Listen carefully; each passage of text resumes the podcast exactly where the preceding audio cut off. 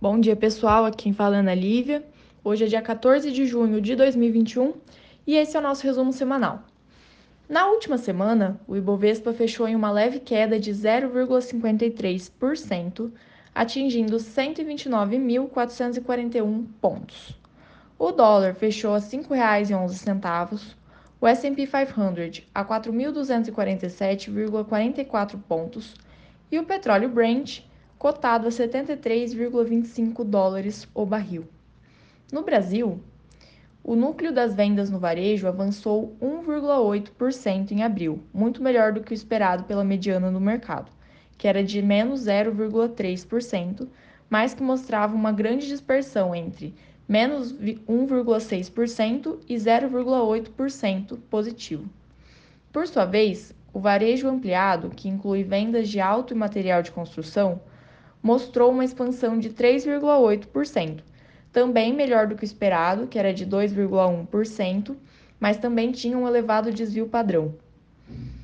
Pressionada pela alta da energia elétrica, a inflação oficial no país, medida pelo IPCA, subiu 0,83% em maio de 2021, na comparação com abril, conforme dados do IBGE divulgados nesta última quarta-feira, dia 9.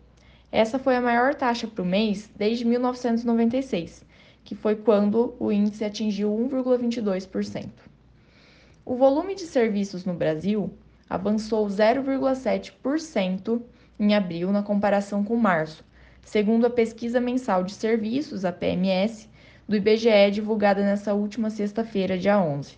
Com isso, o setor recuperou uma pequena parte da queda registrada em março, que foi de 3,1%, mas ainda está 1,5% abaixo do patamar de fevereiro do ano passado, no período pré-pandemia.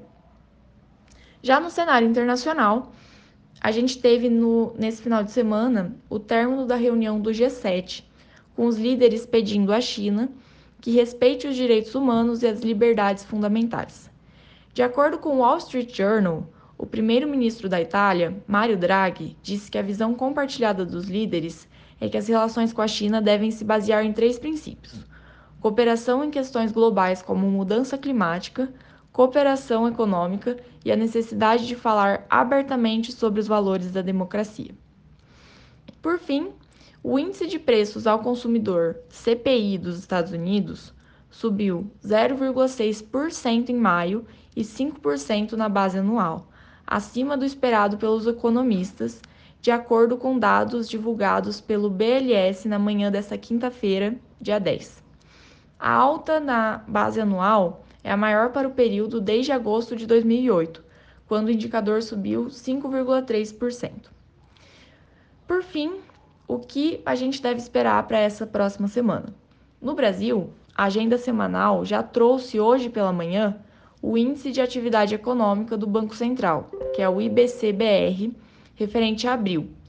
E o índice subiu 0,44% frente a março, abaixo do esperado pela XP, que era de 1,5%, e pelo mercado, que era de 1,35%. E além disso, a gente vai ter também a divulgação da segunda prévia do IGPM de maio nessa semana. No cenário internacional, o principal destaque da semana será a política monetária, com anúncio de decisão pelos bancos centrais do Brasil, Estados Unidos, Japão e China.